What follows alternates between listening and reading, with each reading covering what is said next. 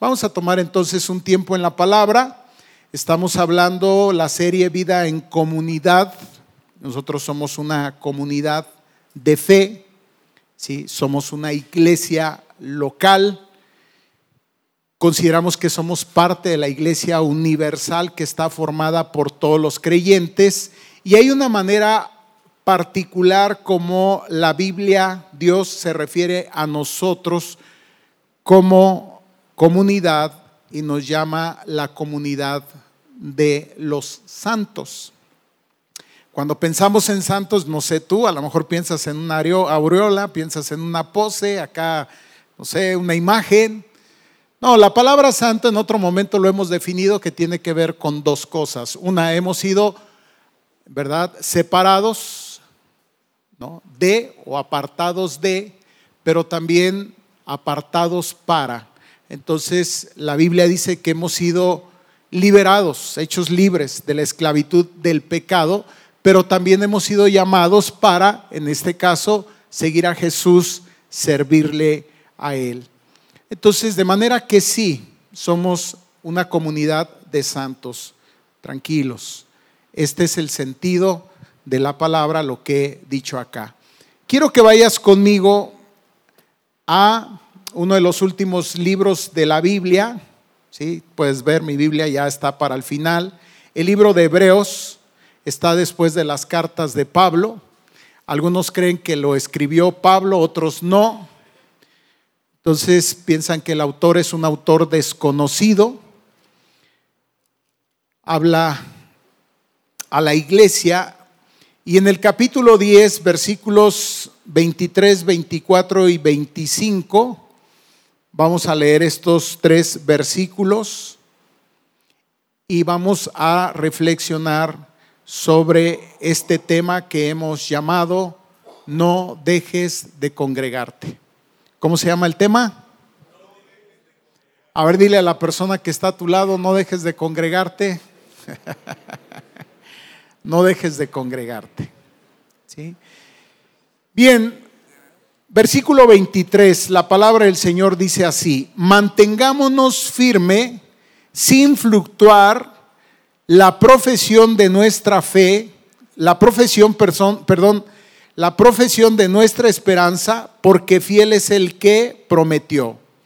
Y considerémonos unos a otros para estimularnos al amor y a las buenas obras, no dejando de congregarnos, como algunos tienen por costumbre, sino exhortándonos y tanto más cuanto veis que aquel día se acerca. Señor, gracias por la libertad que tenemos para abrir este texto sagrado, leerlo, pero reconocemos, Señor, la necesidad de la presencia de tu Espíritu Santo para poder no solamente entenderlo, Señor, sino encarnarlo en nuestra vida y de manera particular vivir, Señor, conforme a tu palabra, que es tu voluntad, que es buena, que es agradable y que es perfecta para nosotros.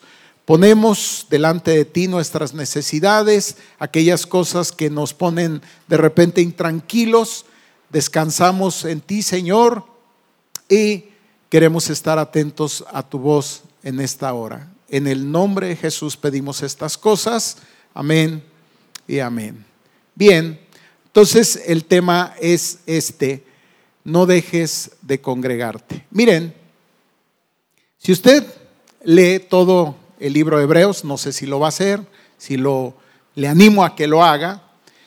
Eh, hay dos temas centrales en este libro y este pasaje es la transición, digamos, de un tema al otro tema. ¿Cuál es el primer tema que trata este libro?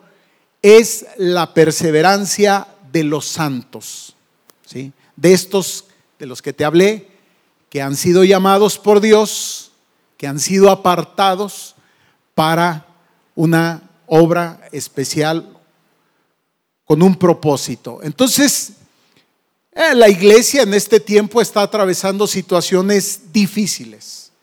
Y hay muchas cosas que a los creyentes los pueden poner en una situación de alejamiento.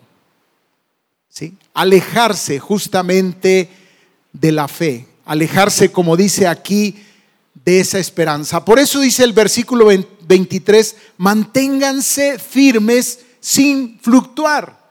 ¿Qué es fluctuar? De repente decimos que el peso está fluctuando frente al dólar. Esto es arriba y abajo, no es cierto. Obviamente a veces más abajo que arriba, en este caso se refiere, cuando digamos en nuestra vida cristiana, en lugar de andar arriba, pues andamos andamos abajo. ¿Y qué es lo que nos puede llevar abajo concretamente? Podríamos pensar en el desánimo, podríamos pensar en el desaliento y hay muchas cosas que nos pueden llevar justamente ahí. Una de ellas puede ser estas situaciones que estaba enfrentando la iglesia en ese tiempo, es decir, los problemas, las situaciones. Otra de ellas puede ser las tentaciones, ¿no? Lo que nos atrae del mundo, que también en este libro se nos advierte acerca de esto en sí. En fin, podría haber muchas cosas que nos llevara ahí y entonces se nos invita a que perseveremos. A partir de estos tres versículos se hace entonces un parteaguas y el otro grande tema o el otro gran tema en este libro es el tema de la apostasía. No voy a hablar sobre la apostasía, ese es un tema del que no quisiéramos hablar acá. Concretamente tiene que ver con el abandono de la fe. Por un lado, entonces, se nos invita a perseverar. Por el otro, se nos hace conciencia o se llama la conciencia de que sí se puede abandonar la fe, ¿no? Se puede llegar a abandonar la fe. Aquí hay dos grandes corrientes pensando en la gente que está muy metida en el estudio, en el análisis bíblico, decimos dos corrientes teológicas. Una que dice que no, que no es posible esto. Y hay toda una, una razón, una explicación de por qué no es posible como tal abandonar la fe y otra que dice que sí. Entonces, no vamos a discutir aquí estas posiciones, pero lo que sí queremos hacer ver es en qué momento nosotros podríamos estar en riesgo, como también dice el libro de Hebreos, de estarnos deslizando, de estarnos moviendo hacia un abandono de nuestra fe. Y ahí es donde nos queremos entrar. Es decir, hay, una, hay unos signos, hay unos síntomas, hay unas características, como le quieras llamar, que evidencian que podríamos nosotros estarnos poniendo en una situación de riesgo. Y entonces ahí es donde se nos, se nos advierte. Entonces el, el autor de Hebreos nos llama y nos dice, hey, manténganse firmes, no estén ahí arriba, abajo y más abajo que arriba, ¿sí? Fluctuando en la profesión de su esperanza, porque fiel es el que prometió, confíen en, en Dios, confíen en Jesús. Y mientras tanto, y también vamos a enfatizar esto, y mientras tanto dice, Considerémonos unos a otros, considerémonos unos a otros para estimularnos al amor y a las buenas obras. ¿Cuál es una, cuál es una de estas evidencias de que pudiéramos estarnos deslizando peligrosamente, alejándonos de nuestra fe? Esta es una de ellas, el dejar de congregarnos el dejar de congregarnos. Porque veremos que justamente aquí, en la congregación de los santos, según leemos en los versículos anteriores, es donde se da la posibilidad de que, de que allí fuéramos desafiados, fuéramos retados por los demás para mantenernos firmes. Y es así. Y si no es aquí, créeme que no va a ser en ningún otro lado. No va a ser en otro lado.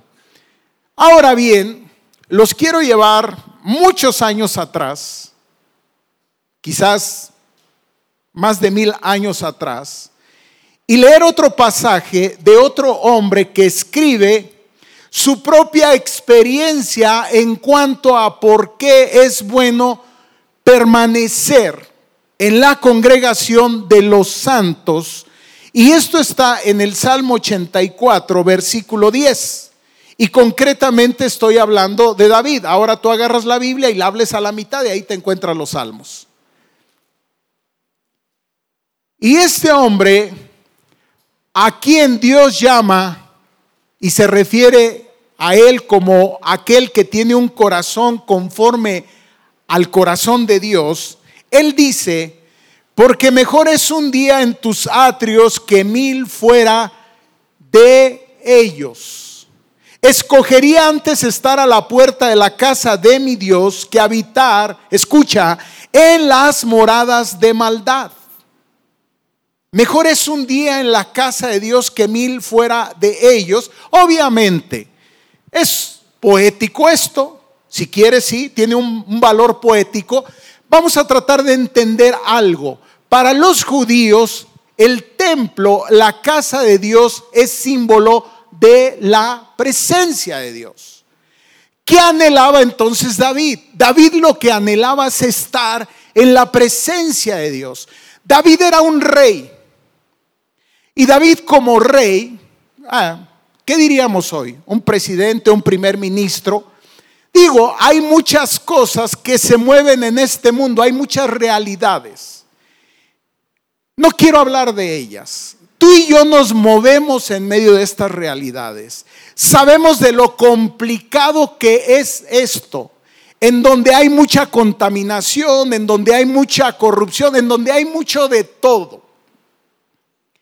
Y cuando Él viene a la casa de Dios y entra en contacto con la presencia de Dios, lo primero que toma conciencia es de este contraste, esta aparente doble realidad en lo cual por un lado vivimos y por otro lado entrar en ese contacto con la presencia, con la santidad de Dios. Y dice, si me dan a escoger dónde prefería o dónde prefiero habitar, define esto como morada de maldad y esto como algo sublime. El creyente, el verdadero creyente, debería de aspirar a lo sublime y, debería de poder identificar justamente esto que es está corrompido por causa del pecado.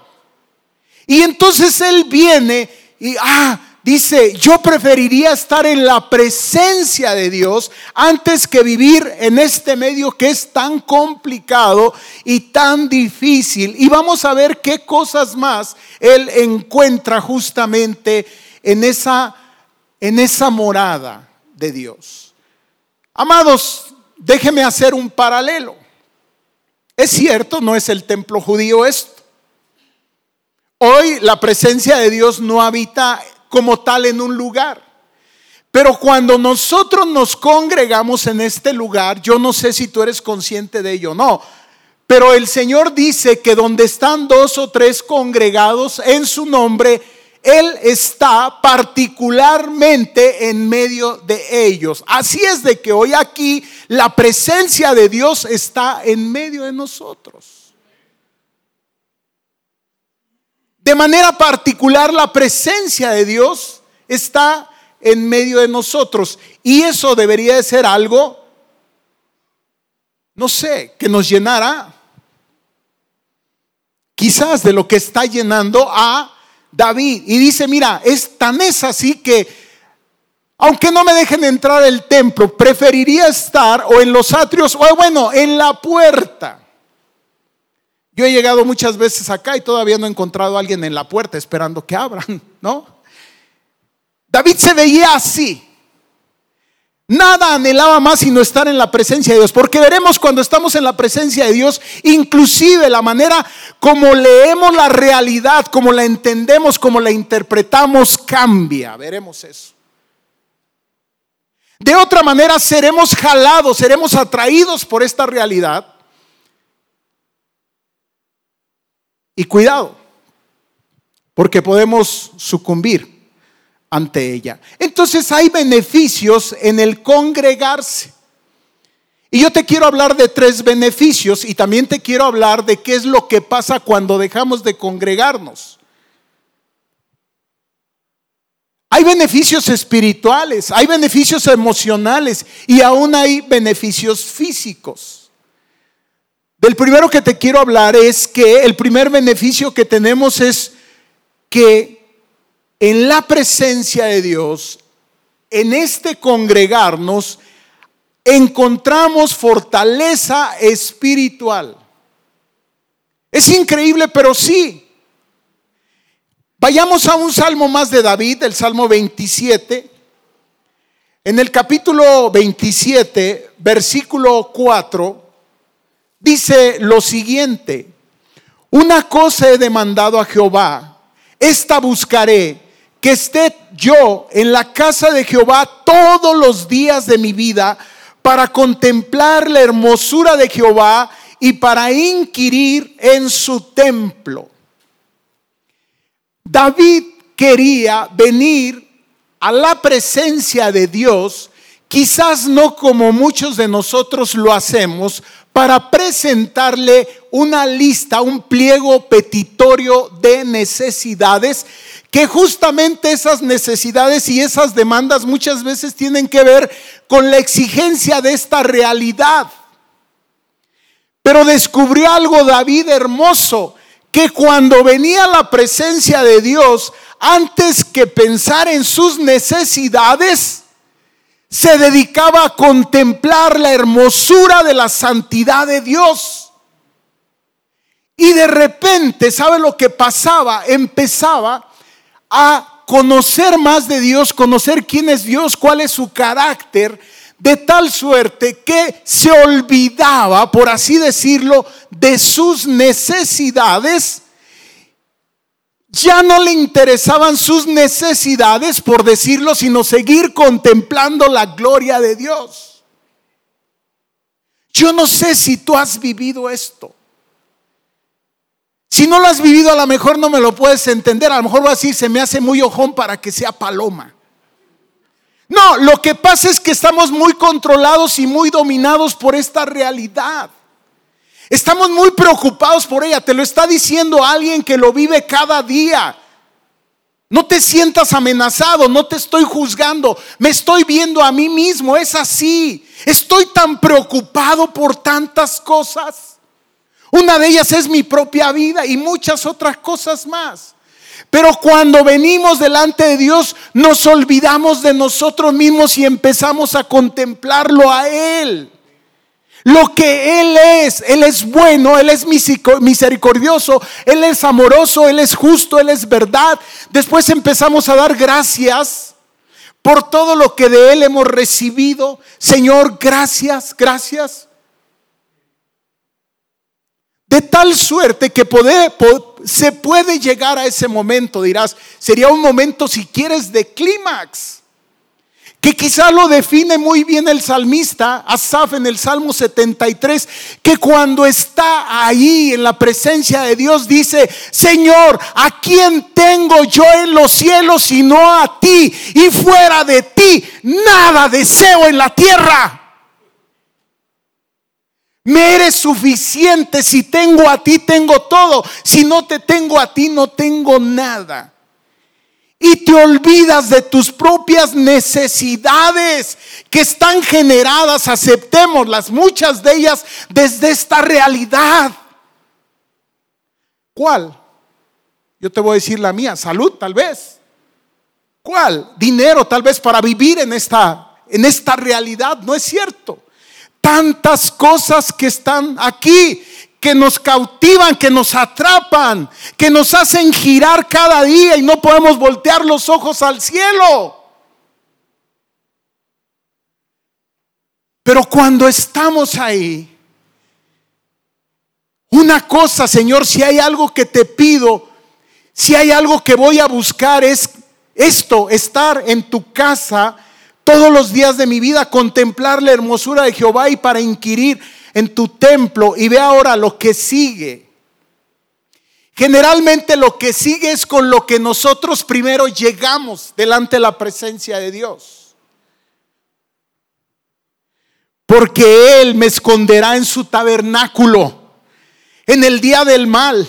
Me ocultará en lo reservado de su morada, sobre una roca me pondrá en alto. Hermano, hermana, ¿te has sentido así? Te pregunto, cuando te sientes desamparado, cuando te sientes vacío, cuando te sientes víctima, cuando te sientes frágil, cuando te sientes vulnerable, cuando vienes a la presencia de Dios, contempla la grandeza de Dios y de repente, quién sabe cómo, te sientes seguro.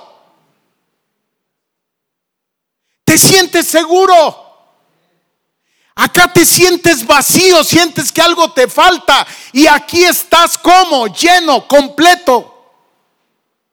Y dice, Señor, para mí está bien fortaleza espiritual. ¿Y sabes dónde se obtiene eso? En la congregación de los santos. Para mí no es fácil estar los sábados en la oración. Ustedes saben que viajo mucho. Bueno, muchos de ustedes saben, otros a lo mejor no. Pero ayer pude estar. Y fue una bendición ver hombres ahí, quebrantados igual que yo, desenmascarándose, reconociendo su propia necesidad, sus propios vacíos que nadie los puede llenar. Yo no puedo llenar el vacío del otro, el otro no puede vaciar, eh, llenar mi, mi vacío.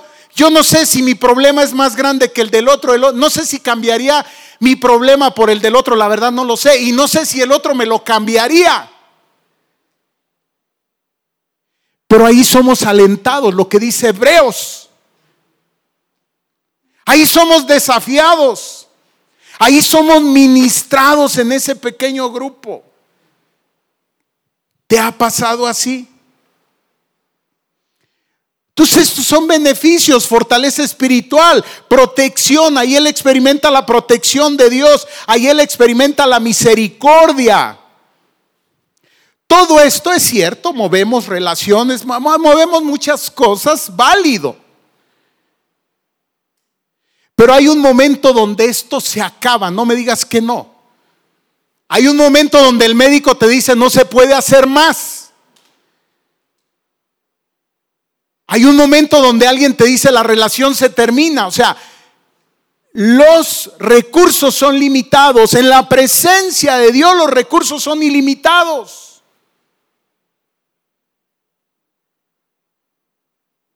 Ahora, hay una pregunta común. Entonces si me consagro no me va a pasar nada. Si me congrego, perdón, no me va a pasar nada. Es como que obtengo un tipo de seguro y, pastor, me estás queriendo torcer la mano y me estás queriendo obligar que venga acá y me estás vendiendo algo así como que un seguro. Si vengo entonces no me pasa nada. No. No, suceden cosas en nuestra vida. Vivimos en esta realidad. Una realidad difícil. Suceden cosas. Pero también hemos entendido al venir y contemplar la hermosura, una de las cosas que hemos entendido de su naturaleza es que Él es soberano, que Él tiene el control de todas las cosas. Y que si Él dijo, en el mundo tendréis aflicción, y ahora yo lo estoy viviendo, digo, esto es una realidad. Pero también Él dijo, pero confíen en mí porque yo ya vencí a quién? Al mundo. Y entonces confiamos. ¿Qué más tenemos? Tenemos muchas bendiciones, tenemos provisión. Es en este lugar donde muchas veces nuestro entendimiento es iluminado. No me digas que no, a mí me ha pasado. Y no creas que toda la iluminación o toda la enseñanza va a venir necesariamente de este lugar. Ayer yo me senté con un grupo de personas ahí, luego con otro hice un recorrido y el Señor me ministró. Sí, porque acá yo no tengo la verdad total, ni tengo ni soy el único que recibe revelación. Acá somos una comunidad, una congregación de santos. Nos necesitamos unos a otros, esto ya lo he dicho. Ahí recibimos provisión, entendimiento, sabiduría. Salmo 36, 7, poquito adelante. Cuán preciosos, oh Dios, cuán preciosa, oh Dios, es tu misericordia. Perdón, 37, 36, 7 y 9. Por eso los hijos de los hombres se amparan bajo la sombra de tus alas, serán completamente saciados de la grosura de tu casa, y tú los abrevarás del torrente de tus delicias, porque contigo está el manantial de la vida, en tu luz veremos la luz. El Señor nos hace entender cosas desde este lugar, estoy seguro que sí. Rápidamente, ¿y cuáles son las consecuencias? ¿Qué pasa cuando nos empezamos a dejar de congregar y comenzamos sutilmente a deslizarnos? De alguna manera, de alguna manera, si pudiéramos medir la fe, nuestra medida de fe comienza a bajar. Lo primero, decirte que de la misma manera como en un gym desarrollas fortaleza física, también la fortaleza espiritual de alguna manera se desarrolla dentro de la comunidad de los santos. Nos necesitamos. Entonces uno de los primeros síntomas que empezarían a reflejar ese deslizamiento podría ser la autosuficiencia. Esto es, no necesito a los demás. No los necesito. Cuidado. Estás a unos pasos de volverte prepotente, pedante, si quieres, una persona que cree que se basta a sí mismo. No los, es más, en todo caso los demás me necesitan, pero yo a ellos. Cuidado. Salmo 37, 35, ahí mismo. Vi yo al impío sumamente enaltecido y que se extendía como laurel verde, pero él pasó y aquí ya no estaba, lo busqué y no fue hallado. Cuidado, cuidado con la autosuficiencia. Segundo, incredulidad. De alguna manera, de la fe pasas a la incredulidad. Y te voy a decir por qué. La escritura dice que la fe es por el oír y el oír por la palabra de Dios. Y obviamente si no estás expuesto a la palabra de Dios, lo que genera fe es la palabra. Cuando estoy en esta realidad tan difícil, lo único que tengo para poder evaluar esa realidad, más allá de mis pensamientos y de los pensamientos y criterios de todos los demás, es la palabra de Dios. Y es la palabra de Dios la que enciende mi fe en medio de esa realidad para vivir en esa realidad trascendiéndola por encima de ellos. Es como se llama eso fe. La fe es trascender la realidad. ¿No dice acaso eso Hebreos? Fe es certeza de lo que se espera, convicción de lo que no se ve. No veo como acá. Eso es creer. Fe es que sin ver estás creyendo, estás trascendiendo. Le estás creyendo a Dios y eso solamente surge por la palabra. ¿Y dónde se escucha la palabra? En estos lugares. Incredulidad. Tercero, te vuelves una persona falta de agradecimiento. Ya no tienes de qué agradecer. Ya las victorias y los logros te los atribuyes a ti mismo. Y dices, bueno, en esta realidad he luchado yo tanto. Me he esforzado tanto. He crecido tanto que me lo merezco. Cuando vienes a la presencia de Dios, una de las cosas de las que tomas conciencia es que no eres dueño de nada. Que todo es gracia y misericordia y provisión de Dios. Y ahora estás creyendo que lo has logrado por ti mismo. ¿Cómo se llama eso? Falta de agradecimiento. Cuidado, cuidado. Estás para abandonar la fe. Estás para deslizarte. Cuidado. Y es lo que el escritor sagrado nos está diciendo. Por eso les dice, no lo hagan. No lo hagan. Y punto número cuatro, termino. dureza de corazón. El corazón se endurece. Ah, en mi espíritu lo puedo percibir. Y a lo mejor tú también, si tú eres una persona que busca la presencia de Dios, puedes percibir el espíritu de alguien que se está endureciendo. Comienza a endurecerse. Estos síntomas están ahí. Autosuficiencia, incredulidad, falta de fe. Ya no hay agradecimiento, sí, porque uno viene a este lugar a agradecer. Ya no viene, sí, claro, pues ¿qué agradeces?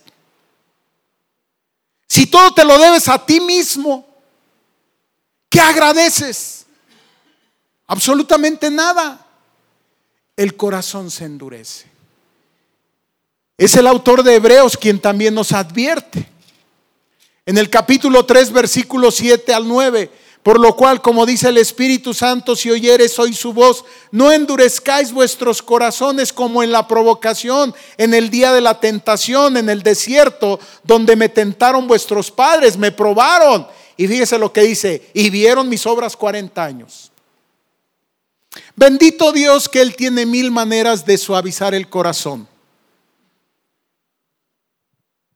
cuando se endurece. El procedimiento no nos va a gustar. Justamente en este libro también es donde dice Dios al que ama castiga, Dios al que ama disciplina y castiga al que recibe por hijo, ¿sí? Eh, pero es en este sentido, o sea, realmente créeme, Dios te ama tanto que no va fácilmente a soltarte ante todo ese, ese jaloneo de parte del diablo, de parte de lo que quieras, como quieras llamarle, ¿sí? No, Dios va a hacer también su obra. Va a trabajar porque te ama, porque fuiste comprado a precio de sangre, dice la escritura. Tienes, un gran valor, te aprecia y también Él va a, a resistir y a luchar por ti. Pero yo digo, ¿qué necesidad? Por eso entonces termino con esto. El autor de este libro, el Señor, nos anima y nos dice, no dejen de congregarse, como algunos van agarrando la costumbre, sino por el contrario, exhórtense, anímense, y tanto cuanto veis que aquel día se acerca. Y hace referencia a lo difícil y a lo complicado que se va volviendo esto. Amados, mantengámonos firmes. Si vamos para abajo y alguien viene y nos empuja para arriba, seamos dóciles, dejémonos conducir. Les decía a los hermanos en la mañana, a lo mejor van a decir, pastor, pues estás predicando mal, porque los que a quienes les debes predicar son los que no vinieron, los que no están en las sillas. Pero yo te digo algo, si tú eres una persona que fielmente se congrega, que fielmente está buscando la presencia de Dios, el alimento de Dios, no solamente en la iglesia, sino día a día, bueno, yo te animo para que si tú sabes de alguien que está desanimado, para que si sabes de alguien que está desalentado, entonces le animes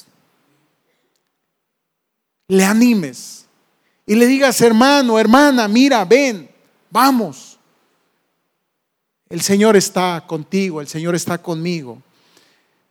Esta es una palabra de exhortación, de urgencia que nos presenta el Señor en este texto. Debemos tomar atención, debemos poner atención, debemos tomar interés en ella. Que el Señor nos ayude, hermanos. Que el Señor nos aliente. Que podamos experimentar cuando venimos a su presencia, contemplar esa hermosura, contemplar esa grandeza. También les decía a los hermanos que yo creo que David le había encontrado el modo a Dios. David venía y lo primero que hacía contemplando esa hermosura de Dios, comenzaba a describirlo y decía, Señor, tú eres el Señor, tú eres el soberano, tú eres... Y empezaba a decirle tantas cosas que cuando empezamos a adorar a Dios se nos olvidan hasta nuestras necesidades. Y cuando ya estamos para irnos, les decía, me parece que es como aquel papá que llega el niño o la niña y le dice, papito chulo, hermoso, como te quiero, eres lo máximo. Y el niño, la niña ya se va y el papá lo detiene y dice, hey, espérate tantito. ¿No? Nosotros generalmente llegamos por esto, ¿no es cierto? Llegamos por el favor, llegamos por la necesidad en lugar de buscar una relación y una comunión profunda con Él. Considéralo. Que Dios nos ayude en esta mañana, que nos bendiga y que podamos reflexionar y considerar cómo es esa relación y ese encuentro en el día a día con nuestro Dios. Ponte de pie.